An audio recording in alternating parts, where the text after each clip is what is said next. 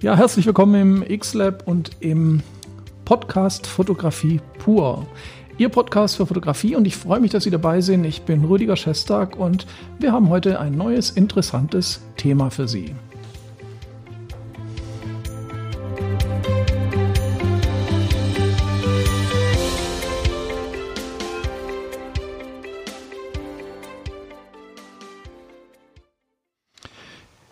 Ja, wir machen ja in diesem Podcast immer wieder Themen rund um die Fotografie und insbesondere auch um kreative Fotografie. Und heute ist ein Thema, das mir besonders im Herzen liegt und das auch immer wieder in meinen Podcasts und in meinen YouTube-Videos im X-Lab vorkommt. Das Thema ist Musik und Fotografie oder Fotografie und Musik. Und das ist für mich so eine Art Symbiose und beides gehört irgendwie zusammen. Und da möchte ich auf ein paar Aspekte heute eingehen, die für Sie als Fotograf sicherlich auch sehr interessant sind.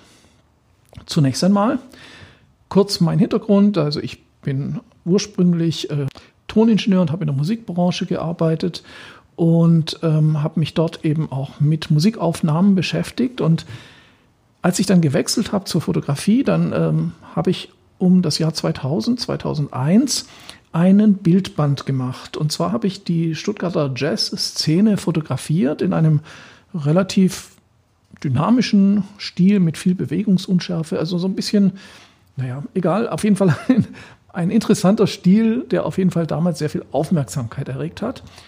Und äh, für mich war es aber schon immer wichtig, wenn ich äh, Musik fotografiere, dann gehört für mich die Musik natürlich auch dazu. Ein äh, Leitspruch von mir ist, ähm, wer Musik fotografiert, muss Musik verstehen. Also man sollte sich mit der Musik auseinandersetzen, die man fotografiert. Aber hier geht es jetzt gar nicht so sehr um die Fotografie von Konzerten und äh, Musikern, ähm, trotzdem ganz kurz nochmal auf dieses Projekt einzugehen. Ich habe damals eine Ausstellung, eine Wanderausstellung zu dem Buchprojekt, das ist zu der Veröffentlichung des äh, Buches Jazz in Stuttgart gemacht. Und wir haben in der Ausstellung, ich glaube, das waren damals CD-Walkman an die Wand gehängt, dass die Leute sich praktisch zu den Bildern die Musik der jeweiligen Musiker anhören können, um einfach auch einen Eindruck zu, das, äh, zu bekommen, was macht der Musiker, den ich hier auf dem Bild sehe, eigentlich genau. Gerade im Jazz ist das ja nicht ganz so klar. Wenn Sie jetzt zum Beispiel ein Bild von Elton John sehen würden, dann können Sie sich selber vorstellen, was das für Musik ist, die kennen Sie ja. Aber bei vielen, äh, gerade im Jazzbereich, ist das ja sehr vielseitig und ich finde, da gehört es einfach dazu. Und wir haben dann auch in dem Jazzbuch eine CD dazugelegt, wo von jedem Musiker ein kurzer Track, ein, so ein Lieblingslied des Musikers, das er selber spielt, mit drauf ist. Und so kann man sich beim Durchschauen des Buches eben auch die jeweilige Musik des jeweiligen Musikers anhören. Und das fand ich eine ganz tolle Symbiose. Und diese Art zieht sich durch mein äh, gesamtes Werk, kann man im Prinzip so sagen. Und ähm, das ist auch richtig so, denke ich zumindest.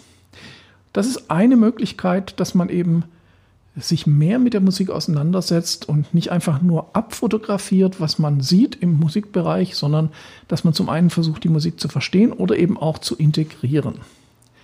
Das ist ein Aspekt und ein anderer Aspekt, auf den ich eingehen möchte, ist der, dass ich denke, dass eben zu jedem Shooting die richtige Musik gehört. Das hört sich jetzt vielleicht ein bisschen banal an, aber es gibt da schon so ein paar Sachen, die man vielleicht auch erzählen kann.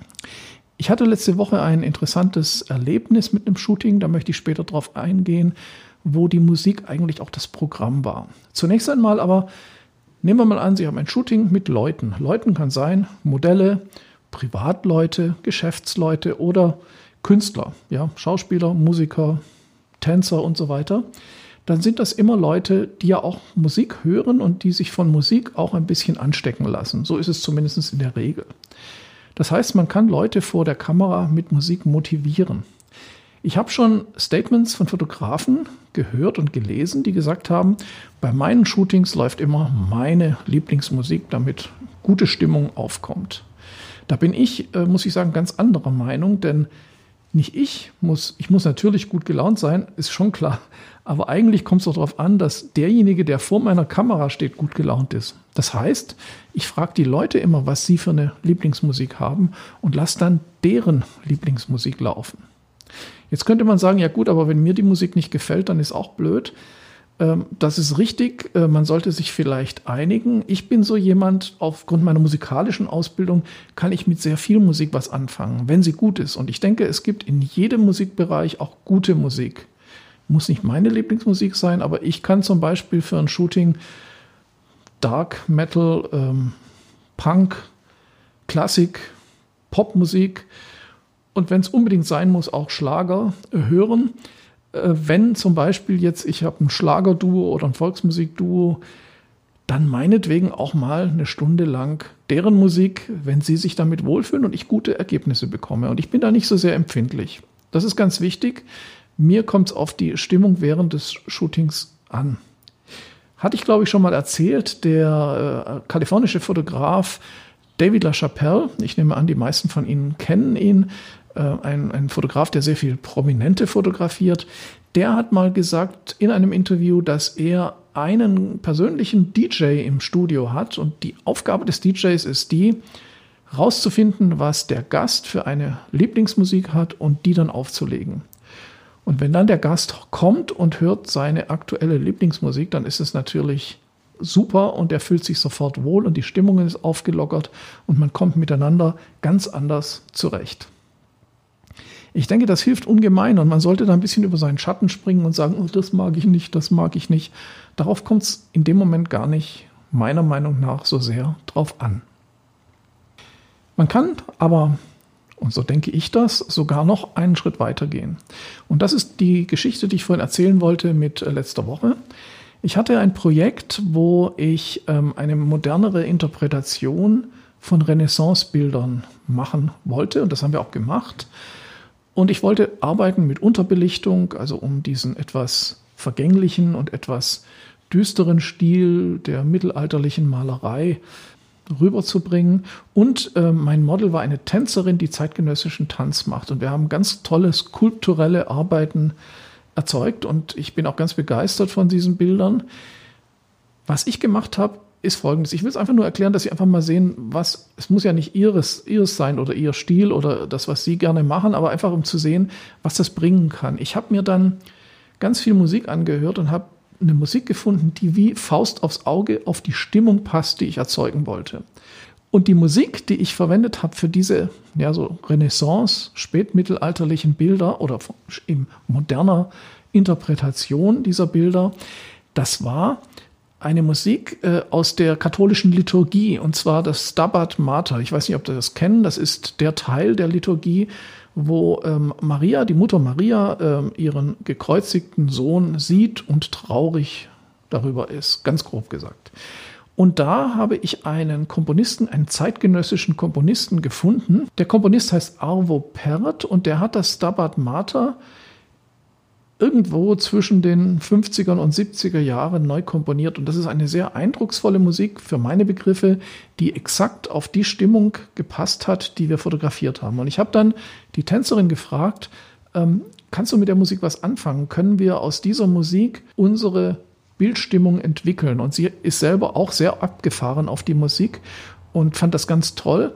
Und wir haben dann relativ laut diese, diese liturgische trotzdem etwas modernere, aber sehr emotionale Musik gehört und sie hat darauf getanzt und selber auch mit, äh, mit Farbe und Kunstblut dabei gespielt, also dramatisch, dramatisch. aber ich war völlig geflasht, wie die Ergebnisse rausgekommen sind. Und äh, das Ergebnis hätten wir vermutlich nicht bekommen, wenn wir eine aktuelle Spotify-Playlist von Pop-Songs hätten laufen lassen.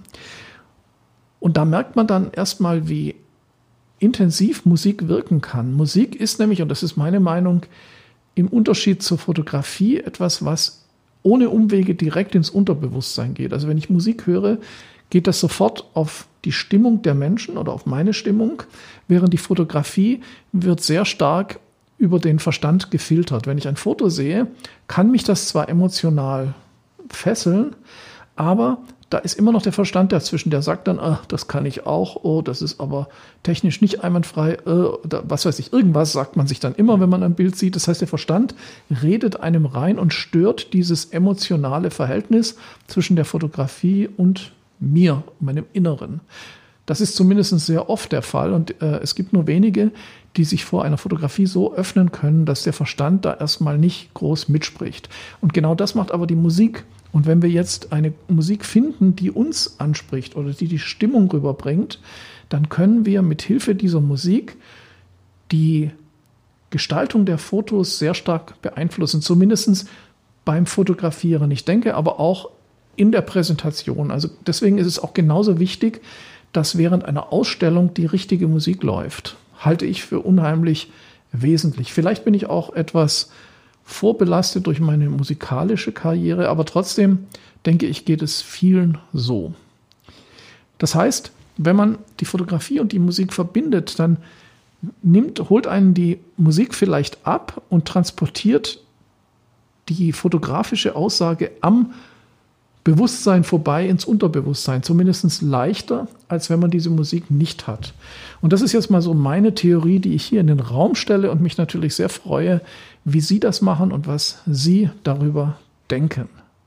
Die Serie wird wahrscheinlich dann in den nächsten Tagen zumindest einen kleinen Ausschnitt mit einem Link zur Musik auf meinem Instagram-Kanal zum Real Life Gallery Profil äh, erscheinen. Die Profile von meinem Instagram finden Sie unter diesem Video oder auch in den Show Notes vom Podcast. Also Video, wenn Sie das auf, Pod, auf uh, YouTube hören oder im Podcast, dann wenn Sie auf Spotify oder irgendeinem anderen Podcast-Anbieter das Ganze hören.